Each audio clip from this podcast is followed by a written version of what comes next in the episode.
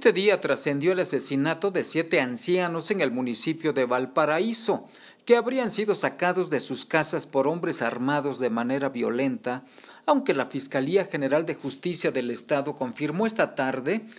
el registro de solo tres cadáveres en la comunidad de San Martín. En algunos medios de comunicación y en redes sociales se especifica que los ancianos fueron extraídos de sus viviendas sin una causa aparente y sus cuerpos encontrados después sin vida. En comunidades del municipio de Valparaíso se han registrado desplazamientos a causa de la violencia que azota en este municipio colindante con el estado de Durango.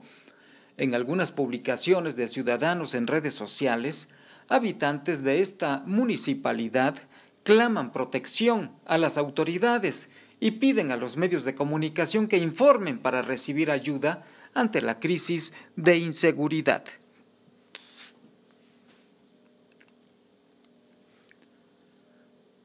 El magistrado presidente del Tribunal Superior de Justicia del Estado de Zacatecas, Arturo Nale García, después de unos días de polémica por lo que llamó error de dedo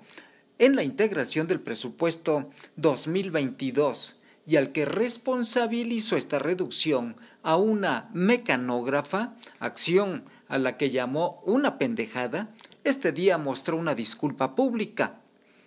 Es de humanos equivocarse y yo me equivoqué, dijo Nale García, lo acepto, para eso es esta rueda de prensa, para reconocer sincera, humilde y públicamente que me equivoqué, que nunca debí presumir que esta situación tan delicada es producto del error de una mujer. Le ofrezco de todo corazón una disculpa a cualquier mujer, mecanógrafa o no, que se haya sentido aludida y ofendida por mis palabras. Jamás fue esa mi intención, dijo el presidente del Tribunal Superior de Justicia de Zacatecas. El pasado jueves 2 de diciembre, la secretaria de la mujer zacatecana, Zaira Ivón Villagrana Escareño, lo llamó misógino y machista por este tipo de expresiones vertidas durante una entrevista radiofónica.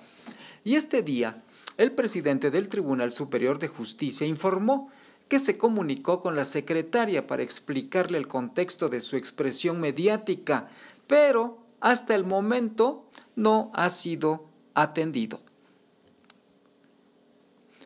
La diputada federal zacatecana de Acción Nacional Noemí Luna Ayala fue electa integrante de la Comisión de Reforma de Estatutos durante la sesión ordinaria del Consejo Nacional del Partido Acción Nacional que tuvo lugar este fin de semana en la Ciudad de México.